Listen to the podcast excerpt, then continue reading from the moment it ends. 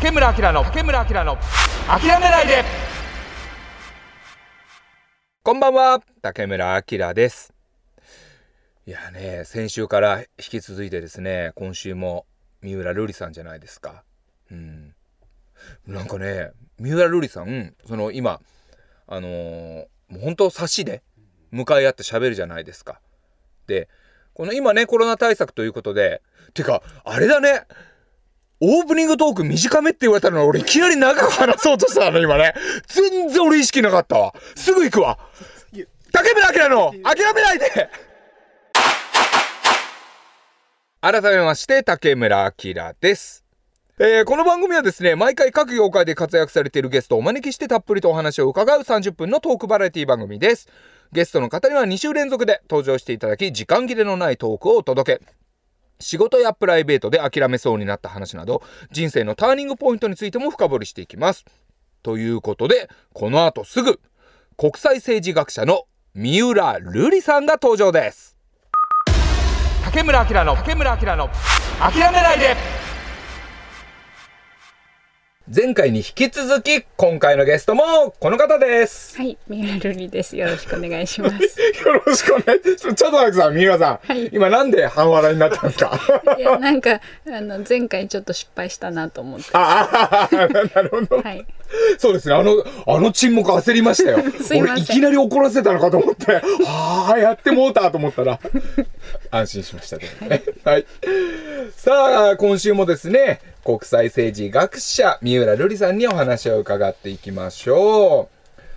朝まで生テレビなどテレビ番組にも数多く出演されている三浦さんですが、この初めてテレビ出演のオファー来た時、うん、番組って何だったんですかね？NHK の E テレの「日本のジレンマ」っていう、はい、もう今はないと思うんですけど、はい、まあ若者40手前ぐらいの人たちをたくさん集めて、はいはいはい、特に正月は大人数で議論するってやつでしたね。へえ。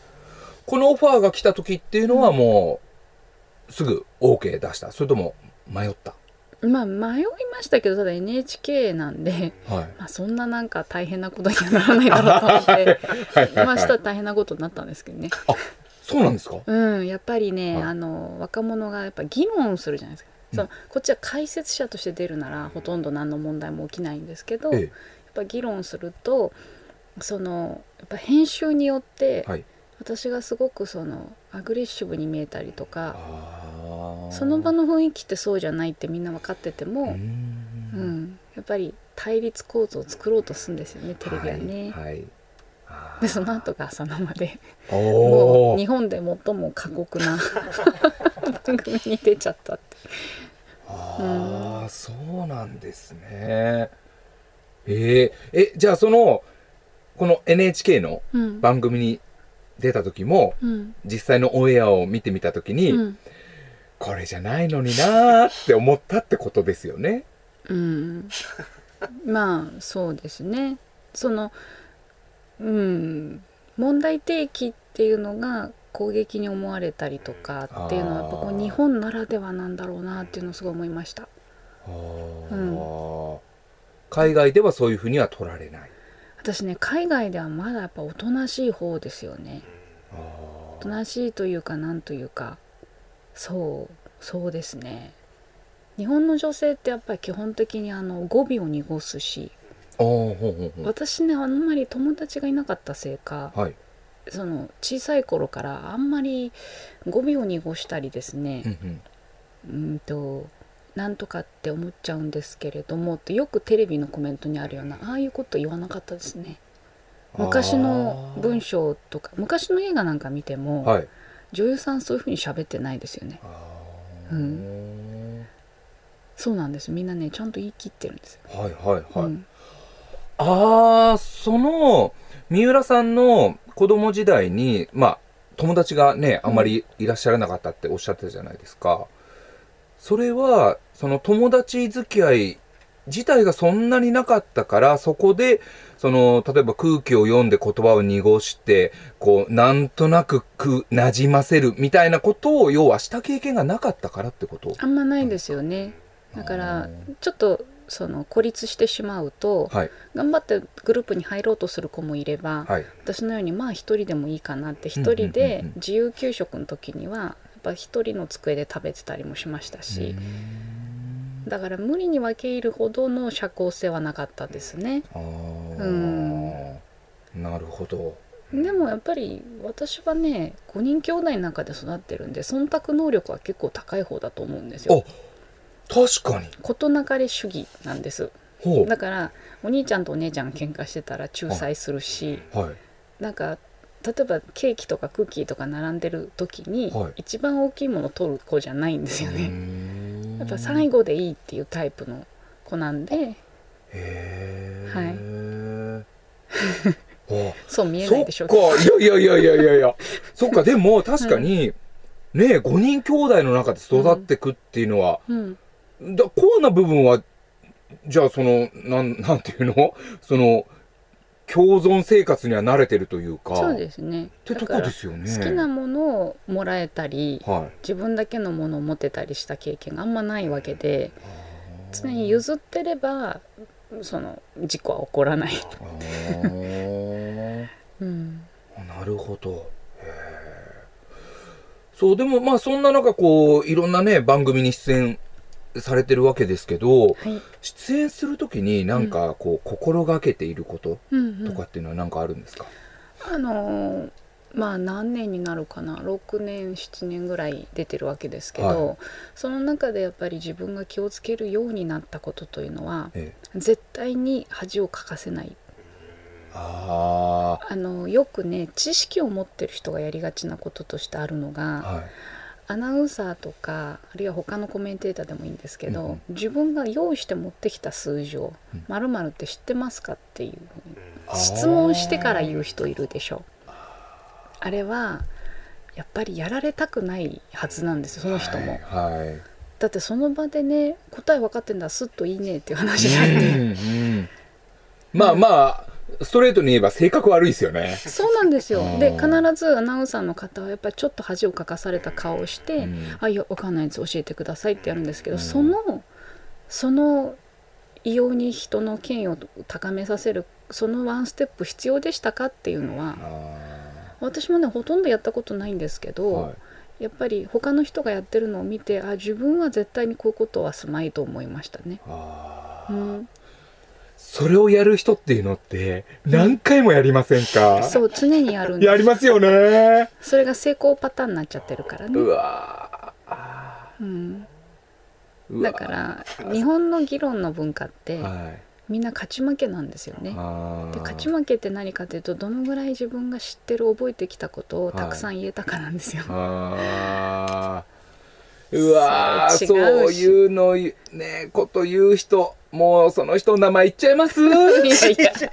言わない、あまりに多く言いすぎて、はい、あそんなに、そうそう。基本男性はは年が上になればなるほどそういう行動を若い人に対して取るようになるんです。い、へえ女性はねあんまりやらないですね。攻撃されるのが嫌な人が多いのでうんうんうん。やっぱりリスク回避的というか、うん。自分の専門を切り出してうん。しっかり枠を説明しきってうん。黙るっていう人が多いですね、へえよくねこれね国会議員がやるんですよ。ああなるほど。よくね、はい国会質問流れてるでしょ、はいはいはいはい。あれやってるでしょ。そっか。あれはしょうがないんですよ。総理に恥かかせるのが目的だから。でもそれ同じことテレビ番組でやっちゃダメ。あー。そっか国会の場と番組は違うんだよと。で国会もやっぱりそのなんとかクイズ方式は良くないんじゃないかなだってそれ本質じゃないでしょって、みんなで何が一番いいことを考えればいいわけで。うんうん。主張を言うべきなんですよ。相手を試すんじゃなくて、はい。うん、じゃあ逆に例えば共演者の方で、うん。すごくいい面でうん。印象に残ってる方ってうん。いらっしゃいますか？特に印象に残るのは、はい。主張の良さっていうよりも話の聞き方ですね。うん、小倉智昭さんってねはい。あの結構キャラ立ってる方なんですけど、はい。でもそのキャラが立っている自分の主張を前面に出すんじゃなくて、うん。聞く。でそして相手に振る時に必ず何が振られるのかを事前にコメンテーターが察知できるように途中までテーマを言いかけて「ね三浦さん」で僕はこうこうこうだと思うんだけどどうって時間の余裕をくれるんですよ。へだから最初に小倉さんの番組に行った時には、はい。なんて話しやすいんだろうと思ったんですけどそのコツがよく分かんなかったんです。あはい。で共演するうちに分かってきたかなという。あー。なるほど。えーもうじゃあもうすっごいこれ聞くの怖いんですけど、うん私竹村の聞き方ってどうなんですか？いやなんかえっといや本当にねすごく難しいと思う人に聞くってはい。要はその興味を持たないと聞け質問が思いつかないのにあはいはい。なんか興味を持ってもらえてる感があるんで話しやすいです。あいやめちゃめちゃ興味ありますよ。そうですか。いや俺本当はもう全然この30分番組とかじゃなくて余裕で1時間とか2時間とかめちゃくちゃ本当聞きたいことあるんですね、こええ子供の頃の話とかその興味はめちゃくちゃあるんですよ。ありがとうございます。は本当に話しやすいでい、いす。やーありがとうございます。そうなんですね。そうです。そう。でその子供の頃うん。ご両親の教育方針で、うんテレビを見せなかったっていうのがあったっていうのをはい。読んだんですけど、うんまあでもそんな三浦さんがテレビに出るじゃないですか。そうですね。変ですね。それっていうのはこう、でもすごい難しいなと思うのは、うんえーっと自分ラジオで喋るのすごく好きだし、うんえーなんなんだろうなそれを聞いて、まあ、くださる方が自然だねとあの言ってくださる方もいるんですね、でもそれって自分がすごいラジオのヘビーリスナーだったんですよもともとああなるほど。中学の頃から。もうラジオばっかり聞いてて。はいはい。で深夜ラジオずっと朝方まで聞いてみたいな人間だったので、うん。多分ラジオにおおそらく馴染んでるんです、うんうん。でもそういう意味では三浦さんってうん。テレビを見てなかったのうん。じゃないですか、はい。でも今出てうん。そのテレビでもうしっかりと活躍されてるっていうのがすごいなと思ってて。それってご自分でどう思います？いや私にとってテレビって見るもんじゃなくて、はい。スタジオなんですよね。あだからそういう意味でテレビを知らないのはかえってよかったのかもしれない、ー。ですね。そっか、うん、変に最初のテレビを見てたことでの、うん。なんかあのもしかしたら染みついたかもしれない固定観念がなく、うん。今そうなんですよ。そうだから先ほどの小倉さんで言うとはあのこの前久しぶりにラジオで共演したんですけどい、ね、はいはそうやっぱり私がちょっと変 変なんでしょうね。そう私がね出演者として変な方なんですよ。もちろんスイッチ入って政治の話しなきゃいけない国際ニュースミャンマーの話しなきゃいけないからわーって喋ります、はい。でも普段は別に普通で。いはいはい。だから話すトピックによって話すスピードも中身の濃さも違うけど、はい。あんま変わんないんですね出演時と日常のに人格が。だからやっぱテレビ慣れしてない人間としてずっといるからいまだにテレビ見ないですしねほとんどね。そうなんですね。うん、そう。私が出たあの罪のない系の番組料理コンテストの審査員とか、はいはい。あと科学番組とかっていうのは娘が見たがるんで見たりもしますけど、うんうんううんん基本見ないですね。へーもう今は結構そのテレビの情報をうんもう得てもしょうがないっていうのはすごく言うじゃないですか。はい、三浦さんはどう思われます？あしょうがないと思います。あでもラジオだとこう2人で。濃く話せるけど、はいやっぱりねあの説得していくっていうのはあそのスタジオでひょっとしたら画面に現れてないかもしれないけどスタジオで頑張ればできるんですよ。で私画面の向こうの人には必ずしも語りかけてないことがほとんどでスタジオの人に向かって喋ってるんですよね。はいはいはその芸というか、い。は何らかのアートってあると思うので、うん。それはまあ誰か観客がいる形でうん。とことん話すっていうのは、うん。ラジオでもテレビでもそうだと思うんですけど、いはい。本当は頑張れば説得できたりうん。みんなで、まあ、ここが共通認識だよねって言えたりすると思うんですよ。はでも大抵のはうん。やっぱり段取りいですよね。ほぼね。段取り嫌なんですよね。なるほど。え、でも、例えばそうやってこう、ね、あの、ぶっちゃけ、そういう情報としての意味はないなと思いながらも、うん。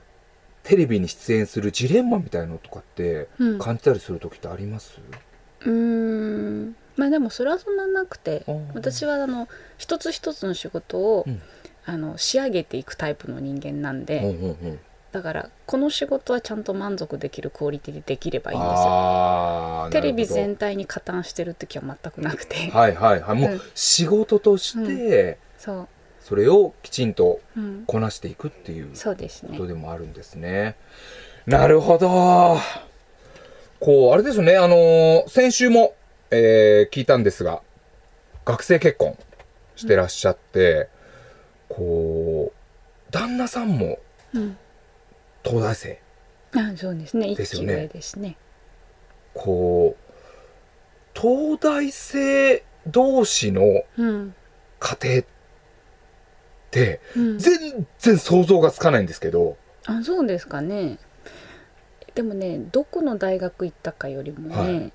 親の職業ですやっぱ個性が出るの、へえ、うん、専業主婦なのかそうじゃないのかとかはい公務員なのか会社員なのか教員なのかとか全然違います。でうちははい。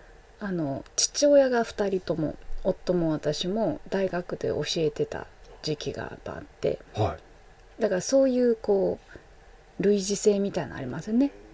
小さい時から本がそれなりにあってとかはいはいはいあとはい質実剛健でうん。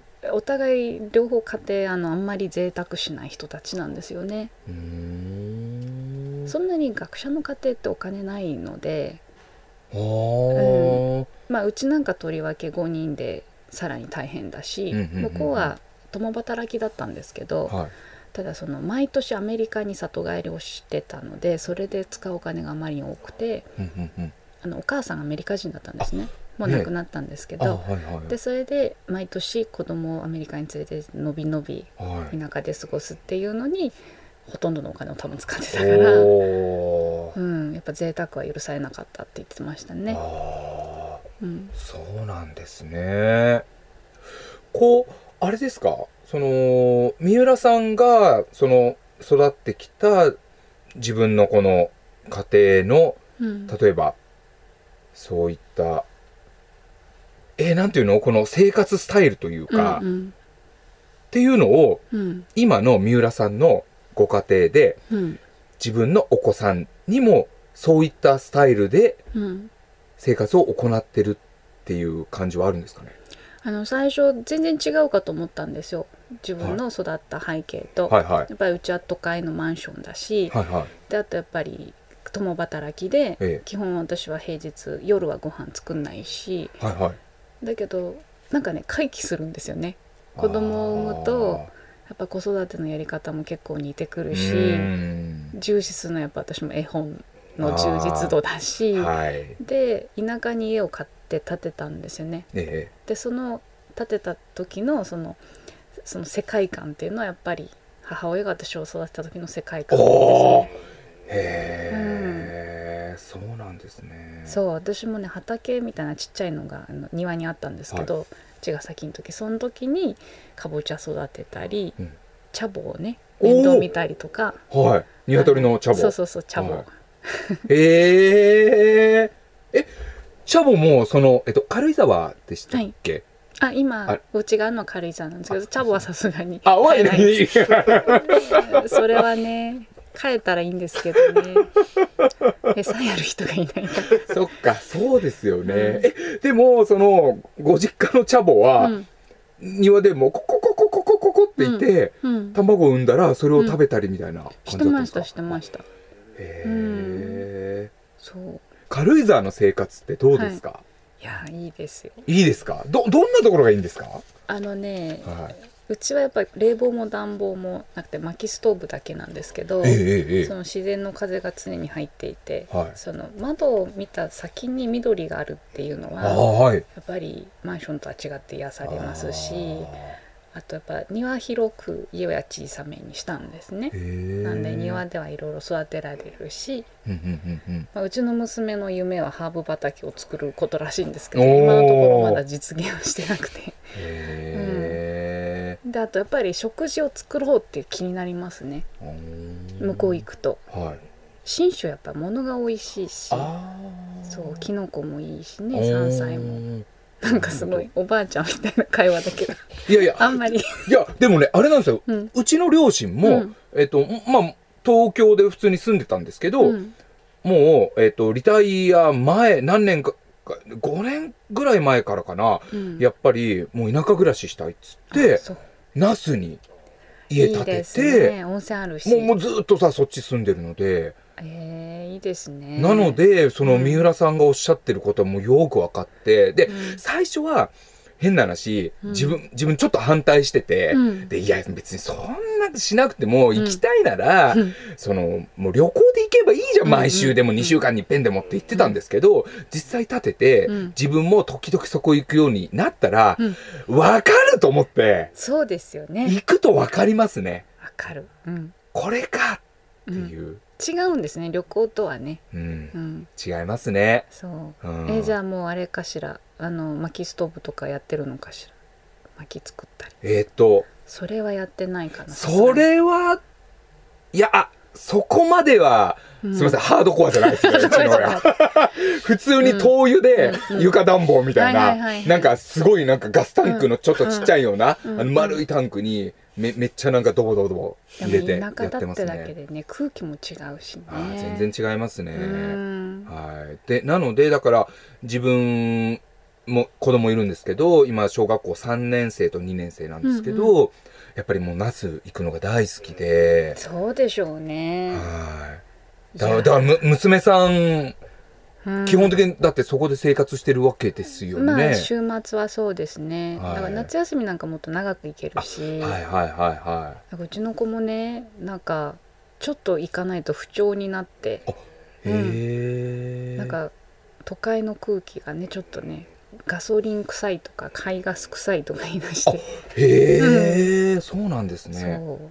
でしばらくし行ってないで行くと、はひたすらこう駆け回ってはでなんかふーって落ち着いてはいこたつ入ってですねいはい。なんかようやく人間に戻るみたいな。うん、へえ、そうなんですね。あ、そうか、週末が軽井沢なんですそうね。なんですよ。なるほど。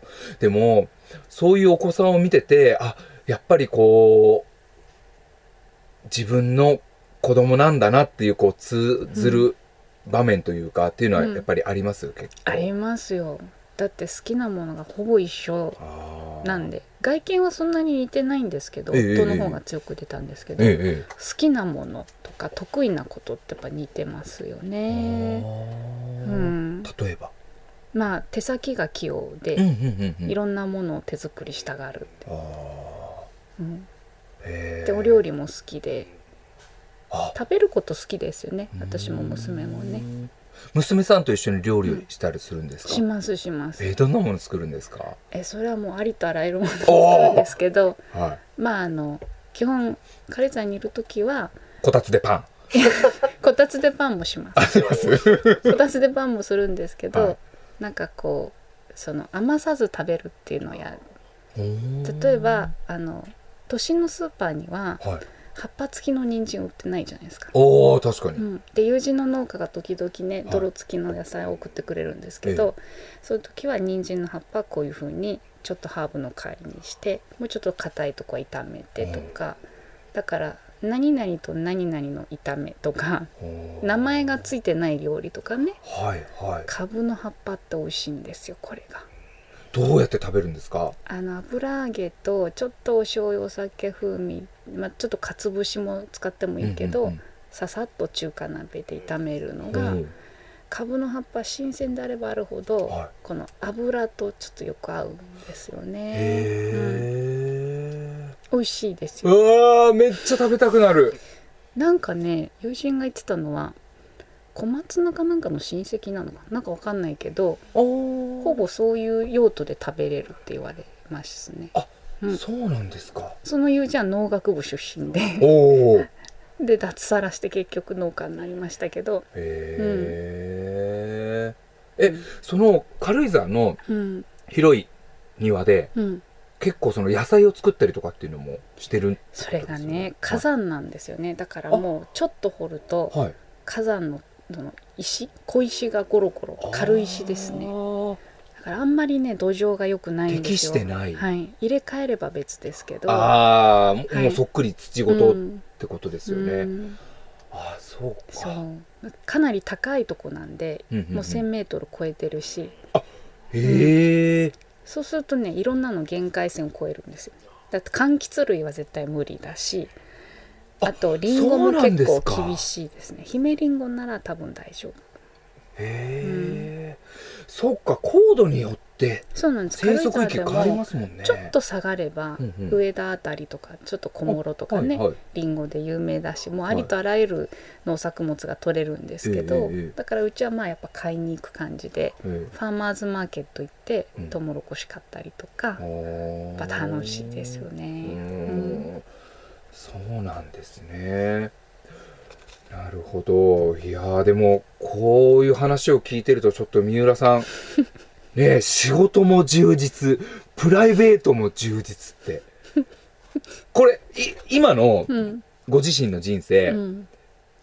こう100点満点うでん。考えると何点ぐらいですか、いや100点ですよ。おおやっぱそうですよね。そうなんかね、あの私は人生で娘はもう最初から100点なんですけど、はい自分の人生で経験しなくていい苦しみをたくさん負ってるんです。だけど、うん。それはまあとはいえ長期にはできないから、うんうん。今があのとても納得できる感じであればいいなと思ってきてるので、だからなんていうのかなお金がまあ年取るごとにねお金は貯まってくし、うん。子供は育ってくし、うん。進歩はあるんだけど、うん。なんかどっかを目指そうっていうつもりは全くないんですよね。ううん今ある生活が維持できればいいかなっていう。えでもなかなかこう自分の人生今100点ってね言える人は本当少ないと思うので すごく羨ましいしねえこう自分も頑張らなきゃなと思います。ただあれですよねそのまあこれまでもその100点になるまでにいろんな大変なことね、ああったと思います。こう聞いてる人の中にもいろんなこう諦めかけてるうんリスナーさんうんいらっしゃると思うんですね。で、三浦さんから諦めないためのメッセージ、皆さんに何か。はい。諦めないためには、はいまず気分を直すことです。おううん、諦めようかなって悩んでる時点でうんちょっとやりたいってことなんですよね。ああ、うん。人間やめる時さっとやめちゃいますから、でそこで気分を直すためにはまず美味しいものを食べて、はい。ちょっとビールでも飲むなら飲んで、うん外の空気に触れて、うん。まあ機嫌よく生きていきましょうって自分に言う、う そしたら、うん。あの大体なんとかなります。あはい、諦めずに済む。うんうん。うん。ありがとうございます。ではですね、最後に三浦瑠麗さんからのお知らせ、お願いします。はい。あのあんまりそんなにすごくお知らせするものがあるわけじゃないんですけど、えー、と先週ご紹介したはい。日本の分断はい。で出てくるテストなんですけど、はい。これ山猫総研のホームページではい。あの、まあ、無料の価値観診断テストというはい。公開してるんですね。そうなんですね。はい、うんうん、で Google 検索でも何検索でも、はい。あなたの価値観診断テストっていうふうに検索するとうちがもうほぼトップページで引っかかりますんで、おーうんうんうんそれで25問ぐらい答えるとはい。SNS でシェアできるうんうん画像付きで、うんはい、診断結果出ますんでぜひやってみてください。はい。ありがとうございます。えーその他ですね、えー詳しくは三浦瑠麗さんの公式サイトやツイッターなどをご覧ください。ということで、2週にわたってゲスト、三浦瑠麗さんに来ていただきました。いや、本当に、いやー、これ来週も呼びたいなっていうぐらいちょっと、もっと深掘りしたいことあったんですけど、ちょっとまた次の機会にぜひ、はい、よろしくお願いします。はい。国際政治学者の三浦瑠麗さんでした。ありがとうございましありがた。とうございました。竹村明の竹村明の諦めないで竹村明の諦めないで。まもなくお別れの時間です。いやーでもねほんと三浦瑠麗さん。この人生今の人生100点ってこう全くほんと躊躇なし？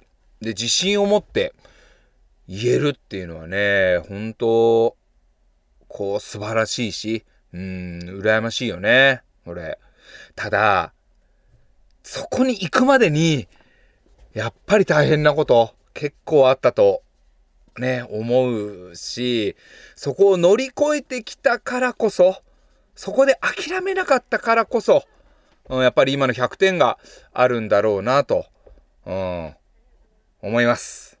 ねそして今スタッフが、ね、高村さん、あんたの人生今何点よと。